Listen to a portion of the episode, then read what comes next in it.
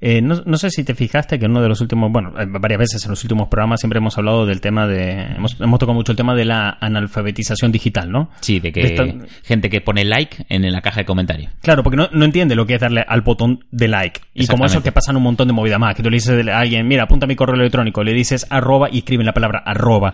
Eso pasa mucho, pero bueno, Sí, sí. es un problema que en la sociedad con, tiende a ser con gente mayor, pero sí que es cierto que hay una gran parte de la población que tiene analfabetización digital, ¿no? Que es analfabeta digitalmente hablando. Pero también es normal, porque hasta que los nativos digitales no tengan nuestra edad de ahora, o sea, en torno a 30, Claro. eso va a seguir siendo, pues, es la transición. Pues, y luego están los que entienden esto, lo saben. Y, son como, viste, el camino de las risas. Eh, en uno de los últimos podcasts nos han dejado como comentario en YouTube, like. Escrito A, L, o sea, L-A-I-K. Gracias. Me ha gustado tanto, quiero que esa sea la norma de ahora más. Alguien que nos vaya a dejar like, antes de dejar like, que, que pase, que no le dé el botón de like, que escriba en los comentarios, like. y que lo escriba mal, como dice L-A-I-K, por favor. Me, me encantó, fue ah, like. Me hizo mucha gracia. Fue como, ay, esto es un código tan bonito que cualquiera que lo vea de fuera no lo va a entender. Y va a decir, qué, qué boludos son todos. Tanto el que dejó el comentario como el que hace el programa, ¿viste? Sí, sí, sí, Eh, me- ¿Qué le pasa? Me- o sea, he soñado con un mundo de un millón de like. ¿Sabes? Y que la gente de fuera esté mirando y le diga, ¿pero qué le pasa a esta gente? ¿Sabes? Que nadie lo entiende. Sois idiotas. Y nosotros, ja, ja, ja, like. Uy, de, de gente idiota te voy, a, te voy a contar una hora, te va a encantar. Esto es Gary Martín, se compró un micro, programa número 38. Y, y hoy, mira, para empezar, tengo, bueno, claro, es que la gente no sabe, bueno, nosotros venimos de, de Instagram, ¿no? De la cuenta arroba los juguetes de Martín, ahí hablamos de mun- un montón de cultura popular, ¿no? De estas cosas de, de más de fandom, de, de nicho, de, de frikis, como mal se dice por ahí, ¿no? Y, eh, y claro, uno de los últimos programas hablamos de cuando los mundos chocan, ¿no? De cuando Sí. cosas de nicho, de fandoms, de fans, se encuentran con el mundo global o con un mundo muy radicalizado, ¿no? O sea, los fans están muy metidos en lo suyo, ¿no? Sí. Pero los seguidores del fútbol también están muy metidos en lo suyo, y los de la política, y los de la ciencia, ¿no? Entonces, cuando dos cosas completamente ajenas, que basan su identidad solo en eso, chocan, es, es- Es- es hermoso. La magia, ¿vale? Pasó una el domingo por la mañana. Me despierto. O sea, ¿sabes lo lindo que es? Despertarte un domingo por la mañana, el- la luz del amanecer en tu cara y esto en Twitter. Resulta que- Aparece en Twitter la noticia de que el ejército español está ocupando Cataluña. ¿Qué? Sí. ¿Qué? Eh, y yo No, dije, no espera, puede ser, no, no- puede ser. noticia, Estoy, o estoy, sea- estoy medio dormido. Esto primera hora de la mañana, un domingo. ¿Qué horas son? Además, yo levantándome, ¿viste? ¿Viste cuando el domingo te despertás a eso a las 8 de la mañana, vas al baño, salís y dices, mira, no, por principio voy a dormir dos horas más. Sí, totalmente. Empatizo Pues, muy fuerte con eso. En ese, en ese tramo veo esta noticia y digo, no puede ser. Esto- Esto no, esto está mal. Además, un ejército español y un domingo, ya sabes que es un clickbait. Esto no encaja. Ya, pero empiezan a salir fotos. Y realmente había mucha puta peña militar. Y con armas. Armas hasta las trancas. O sea, te, te estoy hablando de unas metralladoras que se te va la puta olla. ¿Qué dices? Caminando por pueblos, de, por un pueblo de, de Cataluña. Claro, a raíz de esto empiezan a salir. Que también te digo, antes de, de seguir matizando, puestos a invadir, está bien, porque Cataluña puedes ir a patas, o sea, te pilla Claro. al lado. O sea, está como quien dice, eh, en territorio. Los titulares eran eh, ocupación militar en Cataluña, ocupación tal, invade eh, España Cataluña, movidas así. Bueno, entonces empiezan a salir Dios. un montón de tweets de, de prensa diciendo esto está pasando, ¿viste? Dios. Acto siguiente, políticos comentando este tema y las fotos que empiezan a ver es cómo se van juntando todos en un solo punto. Llega un momento Para en el que sale un grupo de ellos en una terraza de un bar, poniéndose hasta el culo de cerveza Mm. a las 9, 10 de la mañana, ¿viste? Bueno, eso ya es más del ejército español. y con unas metralladoras en el suelo al lado de ellos. Que, venga, hombre. Entonces, Eso ya... Actores o qué. eh, claro, ves a gente como, como Rufián, político español, viste, Sí, ahí sí, siempre de primera plana, soltando pestes en plan de otros diciendo, no, mira, es que no, se- es que no debería tolerarse el, el uso de, el, De el armas consumo de violencia. alcohol eh, por parte de las Fuerzas Armadas, qué vergüenza es esto, pero que están de paseo por sí, esto a cuento de que viene, y se montó una polémica muy fuerte, muy rápido, o sea, no, no, o sea, llegó a punto de ebullición en pa, cero coma. Y, y al rato salió gente a decir, no, mira, discúlpame, es que, es que esto es una despedida de soltero que hemos quedado para ir a jugar a Airsoft. Me cago en Dios, no jodas. Eh, pero va- vamos a Airsoft. La tienda que les vendía a esa gente, Sí. que eran todos colegas, eran como, no sé, una quedada como de 90 personas para ir a jugar a Airsoft. Para que no sepa. Pedazo de despedida de soltero para que deje a la gente. El ejército español, ¿eh? Joder. Eh, claro, una metralleta de carajo, pero vamos a ver, para que no buena. sepa que es Airsoft con pistola de balines, ¿no? O sea, Sí. con esto que te tiran una pelotita ahí de nada. De... Que es hueca, de hecho, sí, sí, sí. Que Sí. te- bueno, te puede ser pupa bien, pero no te mata. Hombre, un ojo te lo puedes sacar. Pero también le tienes que disparar, quemar ropa. Y, Sí, sí, sí. O sea, tiene que ser muy hijo de puta para que te un ojo a otro y tener buena puntería. Como muchos moratones, vamos. Claro, y la gente también te digo, la gente de Airsoft tiene fama de ser un poco flipado. Que no lo digo yo, que también. Pero. Me ha gustado el que también, porque yo sí que lo digo. Yo conozco mucha gente que, que hace de- esto y, joder, mejor que, que sigan con las de juguete, porque como le des una de verdad, la lía. Eh, yo sé no mucho, estaba hablando con, con no sé quién de, de las Nerf, ¿no? Que a mí me gustan las Nerf y me gusta jugar con las Nerf, no es ningún secreto. Y dicen, ay, ese sistema, ¿cómo va? Porque qué fuerza de disparo tiene. Y yo pienso, yo qué sé, tío, es como Puma. ¿sabes? Hago, no sé, esta, esta pistola me dice que también es una pistola zombie, no, no sé. Este sistema de disparo que hace taca y en la cara. Y dice, pero ¿qué sistema tiene? ¿Cuánta fuerza de disparo? Yo qué sé, pone Fortnite esto. ¿A mí qué me cuentas, tío? Pues eh, ese tío, claro, jugaba a Airsoft. Ese grupo dijo, "Eh, somos una tienda de Airsoft que vendió esas armas tan creíbles. Podéis venir a... Bueno, estuvieron rapidistos. Eh, antes del mediodía ya había desaparecido la noticia. O sea, ya, ya nadie estaba hablando del tema. Fue como, como una recogida de cable muy rápida. La ¿sabes? vergüenza también. De gente de, "Oh, no, no, no, no, no. Menos mal que esto fue en domingo, la gente estaba de resaca, nadie se va a acordar. Uy, pero miraron para otro lado muy, muy rápido. Toda la gente en plan, de, bueno, yo aquí no digo nada, ¿sabes? A Rufián no le vi ningún tuit más de, hablando del tema. Vaya, vaya. Ha sido muy, muy guay, ¿sabes? Lo predispuesto que estaba todo el mundo a que haya un follón del carajo. y, y no, no, ahí, ahí quedó. ¿Y no hubo eco de, de eso hoy? O sea, bueno, hoy que grabamos que es lunes, ¿no hubo eco de...? No, no, no, ya te digo, murió. Así como subió, murió. O sea, nadie que... Es como que todo el mundo se sintió mal por el tema, se sintió muy ridículo porque, claro, la gente empezó a hablar, no, no, que las Fuerzas Armadas tomando alcohol, que no sé qué, que no sé cuánto, y otros, que el miedo real en la calle, que el ejército está... Y los propios que estaban en la despedida de soltero, claro, salieron en unas fotos, a- un- no sé, un domingo a las 9 de la mañana, con un litro de cerveza en la mano y armas de airsoft. ¿Sabes? En plan de, ¿pero dónde vas? A poco que, alguien abra Twitter, dice, tío, que estamos aquí. claro, entonces como que toda la, la- la- el porcentaje de la humanidad que participó en eso, tanto los fans del Airsoft como Sí. los fans de, de- de la política, De- de la polémica en el, general. el fandom de la política y la polémica, Se juntaron. cho ridículo que habían hecho y todo el mundo se cayó la boca, nadie lo comentó, nadie nos dijo, Aquí "Ay, no pasó nada. y ahí borrón y cuenta nueva, ya cada uno a lo suyo. Yo me imagino a esos de la despedida, en plan de, bueno, las birras, pasándoselo de puta madre, eh, cagándose a tiro, jaja, no sé qué, de repente se ven en el móvil, todos ciegos, los 90 gritando a coro, trending topic, trending topic. es que además fue trito. Ya, ya, por eso me, me, me dio mucha Yo tengo una cosa, entre que me desperté, lo vi, fui al baño, voy a la cama y después ya estaba sentado en una mesa de cocina. El silencio.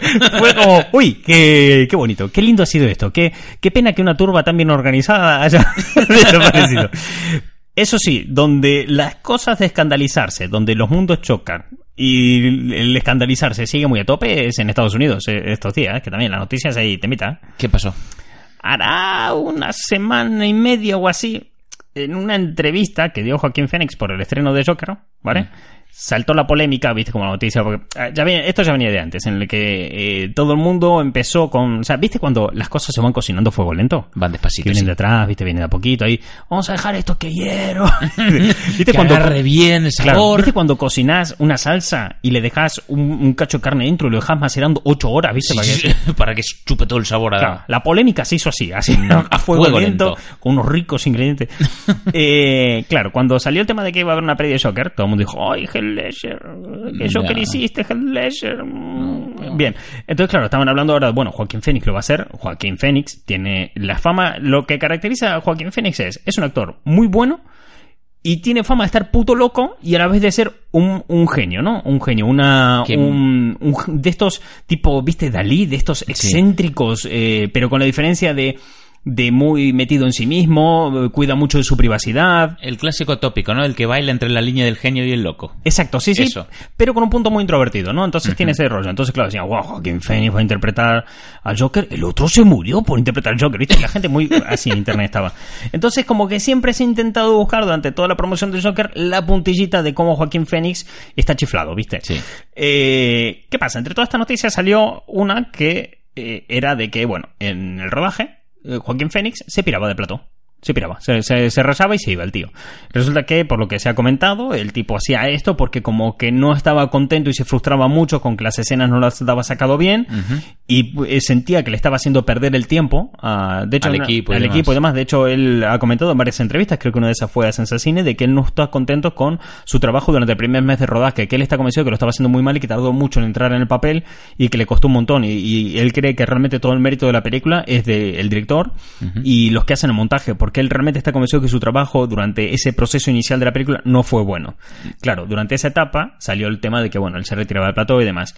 Esto hizo resonar ciertos ecos de cuando Christian Bale hizo Terminator. Ah, sí. Porque de aquella se filtraron unos audios en los que Christian Bale se piraba de plató insultando a los cámaras, fotógrafos, todo. De hecho, esos audios están en, en YouTube, los podéis buscar. Me y acuerdo de de cómo el tío sonaba como un tremendísimo hijo de la gran puta, eh, de tratando a la gente y demás. Entonces, viste, era como que está todo ahí, está todo ahí, el tío está chifladito. Y claro, si Christian Bale fue Batman, este es el Joker, lo podemos hilar muy fino, todo encaja. Exacto. Bien, ¿qué pasa? Que esta película gana el Festival de Venecia, eh, el premio principal, la de Dios y tal, la gente lo pone eh, por, por las las nubes. nubes. Sí, eh. de hecho, desde que fue lo del Festival de Venecia, eh, todos los focos están en el Joker ahora mismo. Claro, es que el tema está, antes todo el mundo, la película El Joker cuando inició su producción, originalmente se buscaba que eh, Scorsese fuera el director y DiCaprio fuera el Joker. Fue como Mm. un poco la idea, Sí. la idea original de esto, pero esto te, digo, hace años cuando Mucho eh, se anunció todo el proyecto y demás. El proyecto eso no acababa de cuajar, acabó entrando el director actual, que es el mismo director de Resacón en Las Vegas, para que te hagas una idea, nadie daba un duro por esa puta película. y además está el tema de, bueno, mira, Marvel lo está haciendo guay, DC, pues ahora mismo está haciendo mucha fuerza, está muy concentrado para no hacerse caca en los pantalones, ¿viste? Es como ese, ese nivel de inteligencia que le daban a DC.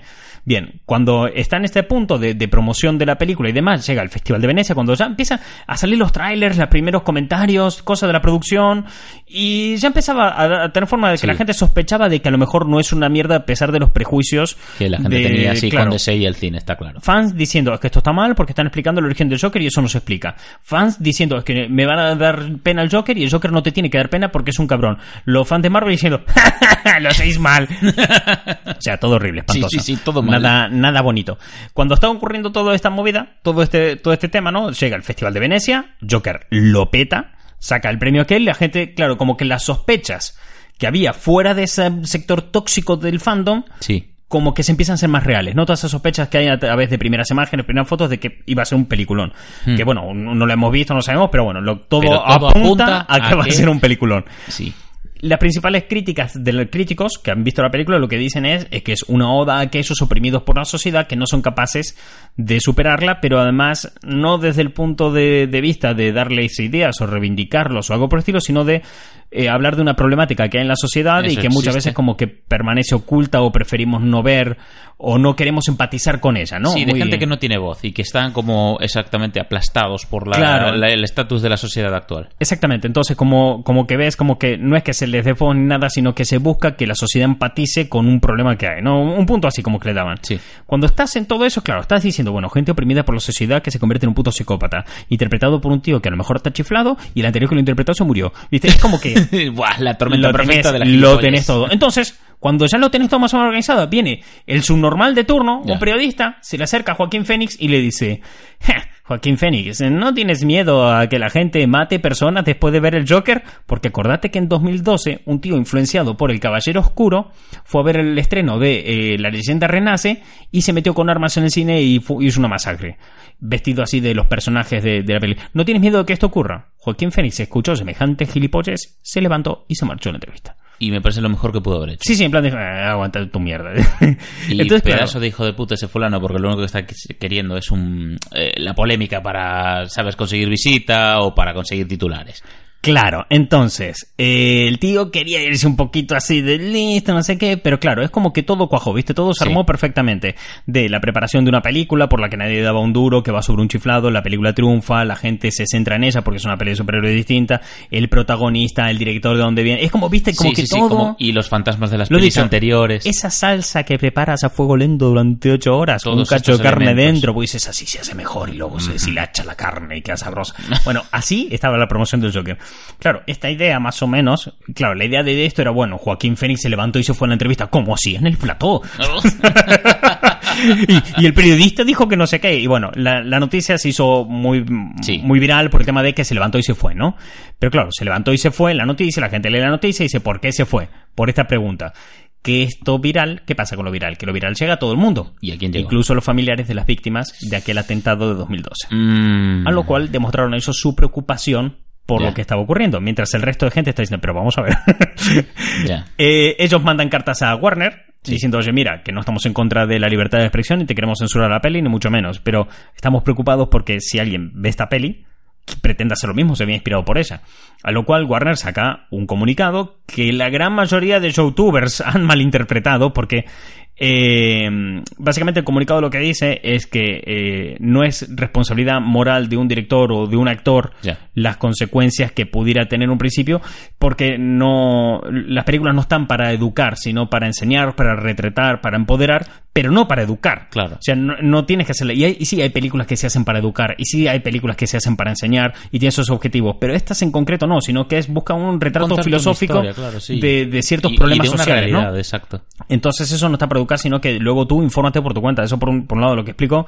Por otro que ellos están en contra de todo ese tipo de atentados, que Por supuesto. eh, financian campañas en contra de las armas, que bueno, todo Sí. el cosa tal. ¿Qué pasa? Que la mayoría de gente in- interpretó esto, con cuantos youtubers y fans, decir, ah, Warner está aclarando, mira si son estúpidas las acusaciones, que Warner está aclarando que la película es ficción. Y es, no, forro, no te están diciendo Dios. eso. Ay, la puta. Y lees el comunicado y después ves los youtubers y dices, ay, la madre que te parió. Todo mal. Yo Entonces, sabes claro. que me espero de esta nueva peli del Joker. Yo me espero una vuelta de no sé si de tuerca o tal, pero una nueva naranja mecánica, que es más o menos claro, eh, Eh, sí. Es que quieres ver unos oprimidos eh, de una sociedad que acaban resultándote, pues eso, unos desquiciados de mierda. Y dices, ¿hasta qué punto es culpa de él? Claro, Ese es- es el yo creo que ese es el matiz que con no quieren narrar. cuánta eh, crueldad le puedes jugar. Exacto. El tema es que cuando todo esto sale y se hace súper viral, súper loco, ¿sabes? Todo este tema, claro, que se hace viral es Warner aclara que la peli es ficción. ¿Qué pasa? ¿Qué pasa con los virales? Que llegan a todo el mundo, incluido a aquellas víctimas de atentado. A lo cual dicho, pero que nos están tomando como idiotas no nos hace falta que nos aclaren que esto es Ficción. ficción. A lo cual Warner no estaba diciendo eso. Warner lo que estaba diciendo es, mirad, eh, esta película no está para educar, está para esto. Los directores, productores y actores de esta película lo que buscan es mostrar algo, contarte una historia directamente y, y no fomentar nada de ningún Ya. tipo. Entonces eh, empezaron a salir las preocupaciones. ¿Y si? ¿Y si? ¿Qué pasa? ¿Y si un zumbado se viene arriba y empieza a matar gente inspirado por el Joker? A lo cual toda esta preocupación se le acabó preguntando al director de la peli qué opinaba sobre eso. A lo cual el director de la peli, yo creo, opinión mía personal, se puso un poco nervioso por la pregunta o, o estaba muy cabreado por el tema de que le estuvieron rompiendo las bolas con esto. Porque, a ver, tú imagínate, acabas de hacer un peliculón, estás muy Sí. contento de tu producto, tú vienes de hacer películas como Resacón en Las Vegas, nadie da un duro por ti y de golpe sacas un- una peli que se te va de las manos. Hostias, a, a mí me jodería que me estuvieran preguntando por cosas que no fuera Y película. que se vea y opacada que- por, por esta Claro. mierda de polémica porque un, un, periodista quería ganar un titular, ¿sabes? Un caso Eh, reciente de, de mismo estilo fue Endgame, que los hermanos rusos decían que están muy frustrados porque siempre le preguntan por la taquilla y no por cosas de la película cuando ellos han trabajado durante muchísimos años en esa peli. Y estaban súper orgullosos de su producto, pero nadie les habla del producto, sino del dinero que había generado. Sí. Y es como, fue tío, es súper frustrante, ¿sabes? Me, me rompo el culo para esto y me quitan todo el mérito sobre mi trabajo y en centran sí. en otra cosa, ¿sabes? Que no tiene nada que ver. Entonces el tío dijo que no entiende qué carajo viene eso. Y yo recalco, creo que, por opinión mía personal, el, este contestación que da él es fruto del cabreo Sí. y de, de eso, ¿no? Entonces, su respuesta fue, ¿y, y por qué se pone así con mi película y, y no con John Wick? ¿Eh? ¿Eh? Que John Ah. Wick 3 y, y mataba gente. Y, eh, pim pam y pum, todos muertos. Entonces, claro, eh, John Wick Mm. oficialmente ya es la película más taquicera de Lionsgate, la vio muchísima gente. Y entonces la gente dijo, uy, John Wick. Hostia, moralmente John Wick estará bien. Y mucha gente se empezó a plantear Porque eso. salva perritos. Los fans de Keanu Reeves poniendo el grito en el cielo en plan de pero si le habían matado al perrito hijo de puta sin Eso lo alma". justifica todo. Claro, entonces se vuelve aquel principio de, de básico de- del cine en el que siempre al espectador le va a joder más cuando maten a un perro que cuando maten al mejor amigo del Siempre, prota. a no ser siempre. que el perro sea el mejor amigo del prota, en cuyo caso sí te importa más la muerte del mejor amigo. Siempre, joder, pero Claro. es que es que es lo que dices tú. A mí me impactó mogollón. Cuando de repente digo, "Oh, es que en el cine no se mata perros. Claro. cabrón. Es que hay que ser malo, malo, ¿eh? Entonces, a raíz de esto, la gente dijo, bueno, el director no tiene ni puta idea de qué está hablando. Ay, Dios mío, la película que se nos viene. Ay, Dios mío, que todos los locos van a salir con metralladores a la calle y esto va a ser eh, la noche de las bestias. Ya esto va ya. a ser... Pero Eh, es que lo que pasa es que están extrapolando y echándole en cara al Joker, o en, bueno, en este caso el Joker es el chivo expiatorio de turno a un problema de armas que lleva en Estados Unidos sin resolverse eh, desde, desde que se fundó el puto país, ¿vale? Desde que se dejó atrás el lejano oeste, que no saben qué carajo hacer con las balas. Porque si tú eh, montas un país a base de esta tierra es mía, ¿por qué? ¡Pam! Pues por esto, porque te pego tres tiros y me la quedo. Eh, joder. Eh, la eh, típica frase americana. Antes habían gordos, delgados, altos, bajos, fuertes y débiles. Después vino Colt y nos hizo todos iguales. Exactamente. Pues eh, eso mismo, tío. Al final. ¿Sabes qué mata a la gente? Balas. Punto. Una bala lanzada con la suficiente fuerza te mató. La base de la que se edificó este país, el primero que llega se lo queda. Y si lo mantiene, bien por él. Eh, joder, Claro, tío. es que ahí está otra movida. ¿Cuál es el tema? Que el tipo este empezó a comparar con John Wick. Y la verdad es que no es una buena comparativa, porque eh, me, me puse a investigar sobre este tema, sobre el tema de tal. De hecho, en un grupo de, eh, de Instagram, que, que estuvimos hablando de este tema y demás, con algunos seguidores de la cuenta, Sí. también se popularizó mucho esto. La gente, ¡guau! Está loca, están sacando todo de quicio, una película no hace matar gente. ¿Qué pasa? Yo creo que esto es un problema mucho más profundo, que ahora lo estamos viendo como una polémica que ha surgido ahora porque eh, sale Joker y bueno, ya pasó, Sí. hay un precedente y todo el tema, y que está viendo como que la gente es estúpida, ¿no? O sea, por parte de los fans y gente de internet es como, "Oh, la gente es idiota. La gente que tiene familia son familiares de víctimas o víctimas de atentados están como, no tenéis ni idea de qué habláis la gente de Ya, internet, tío. ¿vale? Los fans de los cómics también se quejan, y es un problema que viene mucho más de antes, es mucho más profundo, porque para empezar, hay una realidad que es cierta, que es el que ya hemos hablado aquí otras veces, que es el sueño americano. Hmm. En Estados Unidos este concepto de que todo el mundo está en igualdad de condiciones y que si te fuerzas puedes conseguir cualquier cosa y demás y salir Y el salir país de las adelante. oportunidades y toda la Es un país que se ha construido bajo esos ideales Sí. y sobre un concepto básico que están en, en sus actas fundacionales, constitución y demás documentos, que es la búsqueda de la felicidad, de que todo el mundo tiene derecho a ser feliz. El concepto de la búsqueda de la felicidad en Estados Unidos es que con tus condiciones, tu, tu condición que tengas, eh, busques ser feliz, ¿no? Entonces, si tu inteligencia, capacidad económica, medios sociales te permiten llegar hasta aquí y con esto solo ser feliz, a muerte, tío. Hmm. Eh, y a la vez eso parece que en principio iría muy de la mano con, con el sueño americano, ¿no? O sea, tal. Pero ¿qué pasa cuando los muros son demasiado altos? Eh, En el sentido de que tú te puedes esforzar y tú puedes hacer un montón de cosas, ser súper positivo y ver, leerte todos los libros de Tony Robbins y puedes verte todos los gurús que hay en YouTube y verte todo y aún así no progresar en la vida porque no tienes los medios suficientes para llegar. Correcto. Pero en el país, aún así, tu, tu nación te está diciendo la búsqueda de la felicidad, que tú tienes que ser feliz por tus medios y que es un derecho ser feliz. Hmm. Cuando realmente, bajo mi criterio personal, la felicidad está sobrevalorada y todos los sentimientos son igual de buenos porque cada uno representa una cosa en la vida. Que, que ser feliz está más guay que estar jodido, correcto, Joder. pero es que tiene que haber una proporción y un equilibrio entre las emociones que uno Claro, eh, sí. tiene. Y aquí te ponen la búsqueda de la felicidad. Entonces, cuanto más frustrados estás, más eh, crees que eres digno de la felicidad, que solamente por haber nacido ya tienes que ser amado y respetado y tienes que ser feliz. Y, y el amor y el respeto y, y el honor y la dignidad, cosas que te hacen a ti feliz, eh, son cosas que te tienes que ganar. labrar, exactamente. Eh, además, cuanto mm, más sufres en la vida, bien por eso, por no ser capaz de conseguir lo demás, más esperas que esa felicidad sea proporcional a todo el sufrimiento que tú has pasado. Eh, y esperas eh, y te crees merecedor. Tú imagínate, llevo rompiéndome el culo en esta empresa de mierda durante 20 años. Ay, ya- pero cuando me den mi premio. cuando ya me llegue a promocionar, ya voy a ser la hostia. Y a lo mejor, ¿sabes que al año siguiente te chimpan. Y, Claro. Y todo, Y todo lo que he hecho por esta empresa. Exacto. no- y no- todo lo que he gastado aquí y es en plan de no y No. la gente no vive el momento porque está esperando ese premio prometido entonces qué pasa cuando eh, un- un- cuando estuve investigando sobre este tema uno de los datos que había encontrado era que eh, los países que tienen eh, que son pobres los países tercermundistas la probabilidad de muerte durante la infancia, y ya no te voy a los tercermundistas, de hecho, otro dato que me parece mucho más grave incluso, los- las familias pobres, ¿vale? Los desfavorecidos, los que son de clase baja, Sí. tienen un 12% más de probabilidades de morir durante la infancia. Uf. Cuando vives en esos muros donde la muerte te acecha en cada esquina, ¿vale? Por mucho que te fuerces y quieras salir adelante y busques hacer cosas, eh, si los muros son demasiado altos, a lo mejor son inescalables y vives completamente oprimido por una sociedad de que te necesita ahí abajo, porque además vivimos en un sistema económico donde la desigualdad para, y ojo, que recalco, para el sistema económico, la desigualdad no es mala. Necesita el sistema económico tener desigualdad para que la gente que tenga dinero pueda reinvertirlo, tenga mucha cantidad, tenga mucho volumen y pueda reinvertirlo y, y, Y generar gastarlo. puestos de trabajo. Claro, y, sí. y regastarlo y sacar nuevas propuestas de valor para el mercado que hagan que la sociedad siga avanzando en un futuro. Pero ¿cuál es el precio de eso? Tener un montón de gente abajo oprimida sin dinero porque la distribución no es Equitativa, equitativa. claro.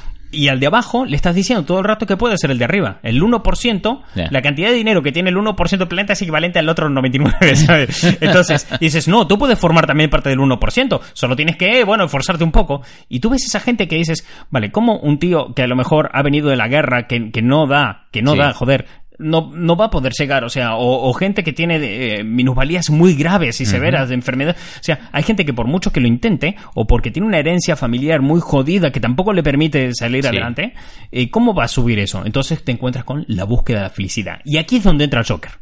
Aquí es donde entra el punto del Joker, que el Joker es liberador. Hmm. El Joker, la figura del Joker como tal, un fulano que se revela contra el sistema y contra la sociedad en busca de, sin ningún tipo de moral ni de ética, y hace lo que quiere cuando le quiere, y además atenta contra el propio sistema, este sistema que hemos nombrado, y va a destruirlo todo y cargárselo todo por delante, resulta esperanzador y liberador. Y es una bonita metáfora de la búsqueda de la felicidad para esa gente oprimida. Claro. Esa gente que está oprimida, que ve que los muros no pueden ser escalados, que no puede llegar al otro lado, Viene el Joker ven el Joker revienta. la búsqueda de la felicidad.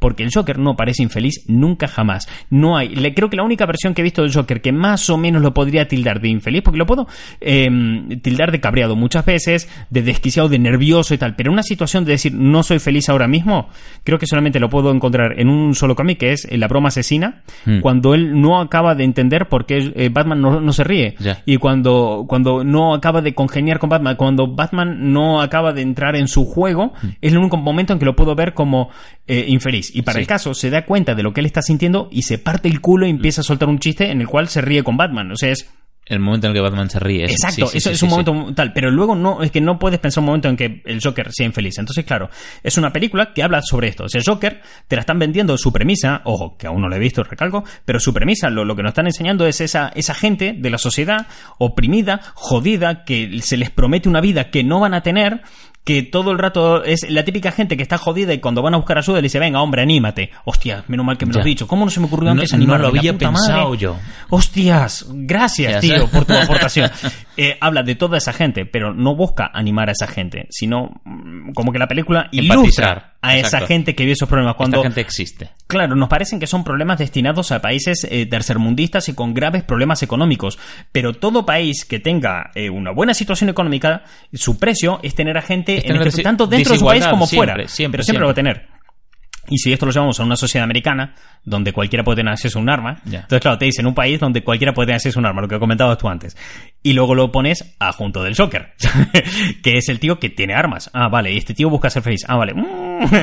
Entonces, claro, y si la búsqueda de la felicidad, si, si lo que te ha prometido el propio país, ser feliz y que tienes derecho a eso, pasa por coger un arma y hacer como en la película un día de furia y meterte en un McDonald's y empezar a repartir balas, Igual. eso es correcto. Entonces, somos todos dignos de felicidad. Si a mí lo que me hace feliz es esto, volviendo al programa anterior, cuando hablamos de Midsommar, ¿vale? De que hablamos de sentimientos que te hacen sentir confuso. Exacto, porque me siento bien, pero por otro lado, Claro, moralmente está mal. Que Midsommar habla mucho de eso, esa película. Habla de que el que una persona sea feliz pasa porque eh, muchas otras gente se vean jodidas.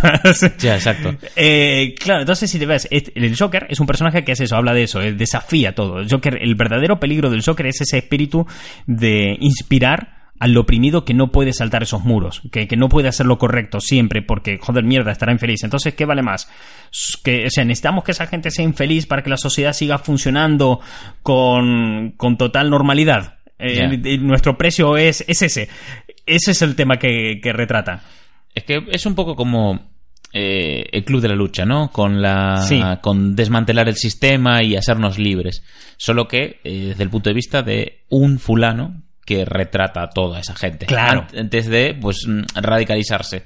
Pero bueno, ¿cómo llega a eso? ¿Cómo pasa ese paso a eh, mi día a día es una mierda? A, a tomar por culo. ¿Sabes? Claro, Vamos entonces- a cargarnos el sistema. Entonces esta película mucha gente lo, lo compara con Taxi Driver, con, con algunas películas de, de, de Polanski y demás. La película El Comediante. Y a, la- y a mayores es como, como ver la versión más cruel Mm. posible, de- posible y despiadada de los Monty Python.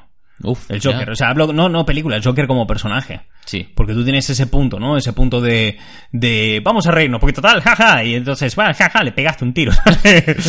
Hay un cómic que se llama Joker, tal cual. Eh, ahora no recuerdo, no recuerdo el nombre, pero bueno, si lo estás escuchando en Evox, te dejo un, un enlace y una imagen en la pestaña de comunidad, y si lo estás viendo en YouTube, los, lo tienes ahí y tal. Y si estás en Spotify, eh, muévete cualquiera de las otras plataformas, macho, porque en Spotify no te puedo dejar nada. eh, no me deja Spotify. Pero es un cómic en el que prácticamente Batman no tiene presencia ninguna y es Joker, que lo han liberado de Arkham y, y sale al mundo y, y sale tal. Y todo está narrado por el chaval que lo acompaña durante toda esa, esa salida de, de Arkham y reintentar hacerse, se llama así tal cual, Joker. E intenta hacerse un poquito de vuelta con, con la ciudad, ¿no? Con Gotham. Sí. Y es muy parecido al Joker de Heath Ledger en El Caballero Oscuro. Y tú lo ves ahí, ese Joker llevado a ese nivel, a- al nivel máximo de reírnos de las cosas y de su sensación de justicia, lo que él entiende, y es muy cruel y violento. Hay un momento en el, en el que él sale a la, a la calle y ve que, bueno, que, joder, que había un chaval en el que él confiaba y se había ido con los de la mafia contraria. Hostia. Y pero los de la mafia contraria, joder, trataron mal al chaval, que le secuestraron a la esposa, una esposa que ni siquiera me contó que había tal. ¿Qué fue la justicia que aplicó el Joker aquí? Pues mm, se bajó los de la mafia contraria, le rescató a la mujer a este tipo y se la violó. Y así estamos a mano. Y ya está. Eso es el Joker, ¿vale? De decir, bueno, ya está. ¡A la mierda! Tengo mis propias normas y tal. Unas ideas de este... En... Hay un cómic de Batman y Hellboy, de crossover, que empieza diciendo que el Joker se escapó de la cárcel. Se metió en una cafetería, pidió que le pusieran Fraser, no querían ponérsela y se bajó a todo el, a todo el bar, Sí. puso Fraser, se partió el culo hasta que acabó el episodio que cuadró con que llegó la policía y se lo llevaron, pero solamente quería ver Fraser. Entonces, claro, te estás encontrando un personaje que tiene esas clases de ideas y, y- y Y lo son peor es que- terribles, son horrorosas, son... En su cabeza para el Joker es que esta masacre era evitable. Yo quería ver Fraser. Claro. Entonces, te estás hablando de un personaje que tiene estas cosas tan horribles y despiadadas, pero en el fondo tiene un espíritu liberador. Entonces, claro. Bueno, ¿qué ha pasado con todo esto? ¿A dónde, a dónde ha llevado todo Sí. esto? Alertas en la policía. Van a reforzar las seguridades en las, en las salas de cine donde ellos ven que hay más potencial de ataques. No, tal, van a haber más policía. El ejército de Estados Unidos está alertado del estreno del Joker. El ejército. El ejército. Por Bueno. si hay ataques masivos, si hay gente organizada o lo que fuera.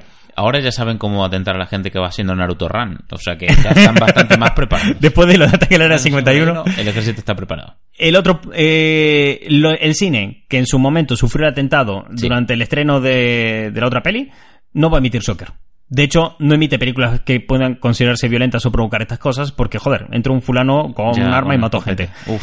No me parece la mejor de las decisiones, pero No, tampoco se la puedo tampoco lo puedo cuestionar criticar ni lo puedo que- culpar porque, joder, mierda. Yo en esa situación no sé cómo reaccionaría y entonces... Habría que verse, Me parece, o sea, por mi parte es muy fácil tomar un veredicto sobre si lo que hicieron está bien o mal, No, no, no. habiendo sufrido eso y creo que no soy una persona para Tú imagínate juzgarlo. que eres el dueño del cine y eh, luego tienes que mirar a la cara a la familia de esa gente. Claro, tú Es que haces- con- es uf, que- yo, no- yo tampoco podría, ¿eh? No lo sé. Así que no va a emitir la película. Y hay unas alertas sociales bastante fuertes. Hmm. Entonces te encuentras otra vez el efecto rebote. En plan, no es para tanto. Todo el mundo en plan, todos los fans, no es para tanto. Sois. es- meh". Entonces así. eh, Estáis exagerando. Todo el mundo está así, ¿viste? Todo el mundo está Sí. así. ¿Qué pasa? Este último fin de semana, eh, el Festival de Venecia hizo un pase de El Joker. Entonces el Festival de Venecia sacó de gira la película Joker y en algunas salas seleccionadas puso tal. No era un preestreno propiamente dicho, sino que era un pase. Es como Sí, cuando como el Festival de Sitges La vuelta de, Claro, de la victoria, ¿sabes? Estos han sido los ganadores. Muchos festivales lo hacen. El Festival de Sitges también. Cuando acaba el festival, eh, durante el año siguiente llevan las películas a algunas salas durante tiempo limitado. Ajá. Y bueno, Joker 4 este fin de semana. Toda la peña que ha ido a ver el Joker, los ves, los youtubers, eh, webs y todo el mundo diciendo, ay Dios mío, lo que acabo de ver, el drama social es muy profunda, es muy no sé qué. Y digo, a ver, hijo de puta, estabas hace una semana diciendo, la gente está loca y solo es una ficción. Luego diciendo, no, es que esta película va a ser buenísima. Luego diciendo, es que estáis exagerando, nadie va a matar a nadie. Y luego salí diciendo, diciendo, ay Dios mío, la vida, the life, hashtag drama. Bueno. me gusta, me gusta mucho porque solo me dan más ganas de verla. O sea, toda la promo es la hostia. Todo lo que está pasando, o sea, está disparando todas las alertas y cuando se estrena el fin yo creo que va a ser un bombazo. Entonces, ¿qué pasa? Te encuentras con este tipo de cosas. Entonces llega un momento que estas cosas se pueden distorsionar, ¿no? Llega un, un momento de que la interpretación, tanto de... o sea, fíjate cómo esto es algo que se cocinó a fuego lento, que viene desde el año 2012 hasta la actualidad. Si me apuras, desde la época del lejano oeste hasta la actualidad Sí. se ha cocinado este problema, tiene unas graves consecuencias que ya están en los propios eh, estatutos de gente. Entonces, claro, cuando atentas a, a cosas tan básicas como los estatutos de una nación, o estás hablando de unos problemas que la sociedad escoge no ver porque así es más fácil vivir, Claro. Eh, te acabas encontrando con radicalizaciones. Ajá. ¿no? Porque cuando estas películas salen y estas cosas salen a luz, acaban radicalizando a gente que, como hablamos al comienzo de este programa, eh, tribus o nichos de gente que basan su identidad en algo concreto. Y entonces, cuando tú estás basando toda tu identidad en algo concreto, si ves algo, por pequeño que sea, que la desafíe, te pones a la defensiva y realmente te cuesta ignorarlo. Porque ¿no? se vuelve intocable para ti eso, incuestionable en todo momento. Así es como surgió esta noticia que me he guardado. Mira, no te la he comentado estos días, No. solo para esto. Salió Dios. el eh, 13 de septiembre en una. Ya sabes por dónde va el tema. La web se llama eh, Religión en Libertad. Espera, antes de que digas nada, 13 de septiembre es el día que se estrenó el Borderlands. Sí, exactamente. Bien. No, no, pero no es del Borderlands. Cago no. en la hostia, creí que era eso. No, no, no, que va, no, no, esto. Pero es- es bonito, te va a gustar, no te va a decepcionar. Bien. Eh, Religión en Libertad fue la que sacó esa esta noticia para que veas cómo. O sea, esto no he encontrado ejemplo más radical de gente que está súper posicionada y metida en lo suyo hasta el punto de perder.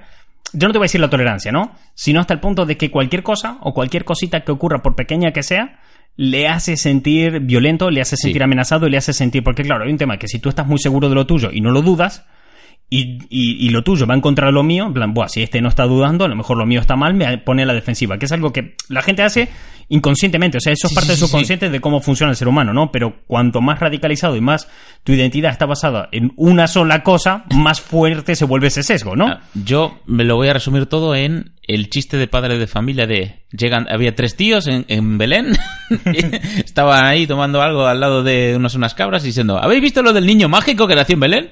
¿Qué niño mágico? y se empiezan a apuñalar los unos a los otros así Bien, el titular es Superheroínas pansexuales y propaganda de izquierda radical. Algunos fans y dibujantes están hartos. Dios Esto- me cuesta digerir el titular ¿qué? Bueno, si te cuesta digerir el titular, vamos con el primer párrafo. Son feministas negros, gays, musulmanes y representan la nueva generación de superhéroes promovida por las editoriales estadounidenses de novelas gráficas, con Marvel a la cabeza. La propaganda, la propaganda progresista que divide cada vez más a los fans y a los artistas. tócate las bolas No, no, no, no, para, para, para. No te escandalices aún. Después de, este- de- después de esta frase que te voy a leer ahora, te permito escandalizarte. ya me está jodiendo ¿eh? ¿Acabará siendo Spider-Man un plancucho débil? Basta de verle el basta verle el éxito en taquilla de Vengadores Endgame. Débil, con la nariz ensangrentado y ayudada por y ayudado por Capitana Marvel y otras nueve super- superheroínas en medio de la batalla. ¿Qué tal? ¿Eh? Como ahora sí te dejo escandalizarte. Esto es eh, mi ego de macho se ve herido y necesito plasmarlo con odio y por eso rajo en Acabará noticias. siendo como Spider-Man un, Un blancucho, blancucho débil. Basta verle en Endgame. Nariz ensangrentado ayudado por Capitana. Bueno, maravilloso. Me cago en todo. Eh, sigo avanzando, o sea, voy, voy directamente a los Great Hits, ¿vale? No voy a Uf. leerlo todo, voy, voy a, a la par- a la chicha, ¿no? Porque luego, claro, como todo buen post de hoy en día en Internet, toda noticia que eh, busca posicionarse, Sí. Tiene un montón de párrafos solamente con palabras clave que no Solo te aportan nada, exacto. ¿no? Claro, los la- párrafos, vamos. Claro, sí. Todas las páginas web, para el que no lo sepa, ¿sabes cuando entras en una página web y ves que hay un montón de chatarra? Que tú dices, bueno, a partir del párrafo 4 me, me empieza a interesa. interesar, eh, después del primer anuncio es cuando puedo empezar a leer. Bueno, eso se hace porque, eh, para que salga de primero los buscadores, ¿vale? Porque todos esos párrafos tienen colocaditos de una manera gramatical concreta que saben que harán que los buscadores los pongan en primer lugar y tú veas esa noticia antes que cualquier otra. Este párrafo lo tiene, así que me voy a los Great Hits, a la Exacto. chicha, y vamos a saltar de acabará siendo Spider-Man un, blan- un blancucho débil a eh, ta, ta, ta, un per... es que esto es buenísimo. Eh, aquí, un éxito que anuncia la próxima llegada al cine de Kamala Khan, alias Miss Marvel, una adolescente palestina y musulmana dotada de superpoderes. Todo un lanzamiento. Un perfume de discriminación positiva que enoja a algunos fans y dibujantes de cómics hartos de la intrusión de personajes inclusivos entre sus superhéroes favoritos. Olvídense de los héroes clásicos rubios, viriles y patriotas y dejen paso a los nuevos héroes, mestizos, progresistas y cosmopolitas. Ahora Thor es una mujer, Capitán América es negro, Iron Man es una mujer negra. Hago esta pausa porque pone Iron Man tres puntos, una mujer negra. Hulk es asiático y Iceberg es gay. Los cómics siempre fueron políticos. Eh, es difícil definir una lucha entre el bien y el mal sin tomar partido social y político. Sin embargo, recientemente los creadores de cómics se permiten utilizar a personajes tradicionalmente auténticos para defender ideas políticas personales. Los cómics han pasado del comentario sutil sobre la política y actualidad a ser una propaganda evidente, partidista, que insulta a la mitad del público.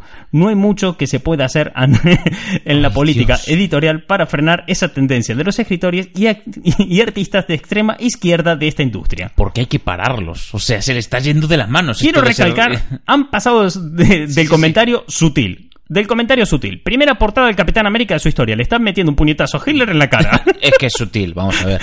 comentario sutil. Vamos, por favor, Martín. Eh, que sutil es meterle un bofetón a este nazi de mierda, ¿sabes? Eh, ay, es maravilloso, tío. Me flipa, me, me- Dios, es como... Qué, qué herido está el orgullo, ¿no? Del pobre hombre blanco pequeño. Joder. Eh, peor, la estrategia es deliberada. Continúa Sí, sí, sí. esto, ¿no? Yo me voy a los Great Hits, o sea... Pero es que, joder, me cago en la puta, claro que está deliberada, pero porque, vamos a ver, los cómics tienen que conectar con su público, y su público ahora es así, cojones, es que me cago en Dios, o sea, date una vuelta Espera, por una ¿me estás- ciudad americana cualquiera. Me estás diciendo... Dime si ves un blanco. O sea, Me- eso para empezar. Me estás diciendo que, que, que la sociedad ahora no son clásicos rubios, viriles y patriotas. ¿No? Y las mujeres votan si me apuras, ¿sabes? Eh, yo no por mal, pero me parece que tiene ciertas trazas de raza aria lo que describe, pero bueno, de nazismo. Ya Quiero bastante- cierta traza de nazismo en este comentario. Ya bastante es que en los cómics salgan las mujeres conduciendo, que ya vamos, ¿sabes? Falto que diga, hijo de la gran puta.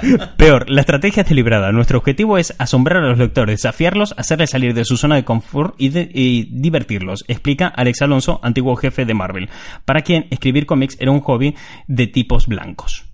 Lo Uf. pone entre comillas, además, viste como algo de... Ah, esto era como que era un hobby de tipos blancos. Me cago en todo. Es que el sector del cómic eh, tiene un, un amplio, ya creo que lo hemos comentado en algún comentario, pero tiene un amplio sector rancio. Muy, muy polla vieja y rancio al que le cuesta eh, salir de ahí. Y yo doy gracias a que cada día sea más plural. Y, y, joder, es de agradecer. Eh, la coña es que para mostrar lo que esto era correcto, ¿vale? Eh, eh, sale el Capitán América, sale la imagen de Capitán América metido un puñetazo a Sí. Hitler, ¿vale? En plan, esto estaba bien, pero lo de ahora, ¿eh? ¿Eh? ¿Lo de ¿Eh? ahora?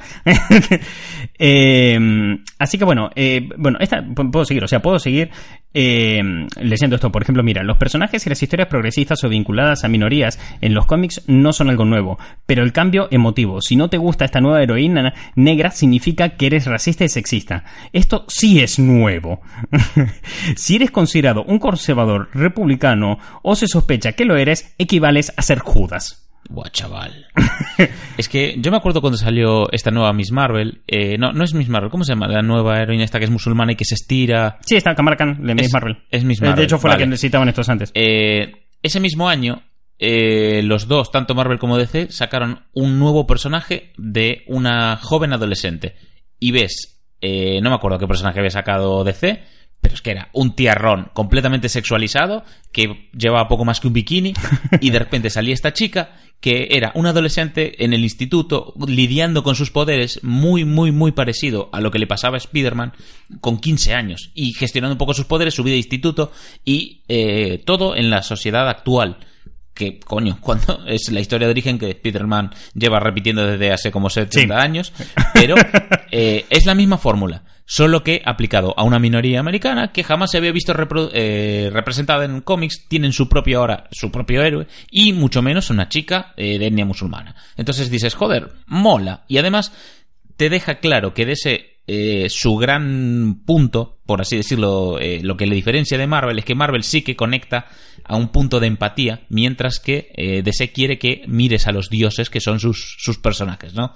O sea, ellos no quieren, o por lo menos no muestran un, un grado de que tú empatices con estos héroes. Mientras que Marvel es todo lo contrario. Marvel quiere que digas, yo soy fulano de tal. Por eso tienes un abanico tan De hecho, plural. mu- mucha de gente se queja de los cambios que, por ejemplo, meten a, a Spider-Man y demás, cuando Spider-Man desde un comienzo fue un personaje inclusivo que eh, metía a- al nerd, al puteado y demás ahí, pero también tenía muchos otros puntos inclusivos, como por ejemplo Mary Jane, Sí. la pelirroja sensual que todo el mundo recuerda. Mary Jane en su momento no era más que una representación de la comunidad inmigrante o, o descendiente de inmigrantes e irlandeses. Que o sea, eso, minoría, eso estaba eso es. ahí, ¿sabes? Eso era algo que, que había. Y además a los irlandeses siempre se les ha tratado bastante mal eh, en la sociedad americana, como borrachos, trabajadores de segunda, Claro. eh, come patatas, me acuerdo que tienen uno de los tales, eh, come patatas, ¿sabes? Porque Sí, de los un- insultos que- Porque eres un pobre de mierda y solo vales para comer patatas. Es que... En, en cuestión, por ejemplo, de, ¿cómo se llama? De, de inclusión, el único personaje así no inclusivo que tenían era, por ejemplo, Capitán América, que era ese rubio, Sí. tal, pero Capitán América es que ni siquiera era de Marvel. O sea, Capitán América no nace en Marvel. Capitán América No. estaba en otra editorial en la que había trabajado Stan Lee antes de Marvel, antes de que Claro. naciera la editorial. Entonces siempre tuvo ese afán inclusivo. De hecho, lo- los Vengadores, esos pro- tenían todos unos problemas del carajo Ya, joder, sí. con, con sus movidas. Eh, había muchos temas, trataban mucho el tema del maltrato dentro de Han Mm. Ping y de la, la mujer avispa desde el comienzo, desde Janet, de los sí. años 60. Lo lees hoy en día, hasta te parece violento Es los diálogos que tienen entre esos. Y después tienen la- la- los cuatro fantásticos, una familia funcional. O sea, estas quejas que da este esta rosa es que siempre fue inclusivo Marvel. Marvel desde el minuto cero lo fue así. Pero ¿qué pasa? Eh, para la gente como el, el de este medio que estoy leyendo noticias, también te digo, me fui a buscar la más radical que encontré Ya, en todo bueno. internet. Pero eh, eso sí que lo que ellos critican como la inclusión de ahora en Marvel es una tendencia que viene desde siempre. ¿Qué pasa? Que ahora no te incluyen a ti, incluyen a gente distinta. ¿Sabes por qué? Porque tú ya estás incluido en la sociedad. no hay que incluirte. Cuando empiezas a quejarte Ya de estás dentro. Claro, cuando empiezas a quejarte de la inclusión es que eh, ya pasó, de ti- para ti ya pasó. ¿sabes? Ya estás dentro, no hace falta. En plan de, no, no, yo tenía que ser el último en entrar, no pueden entrar más.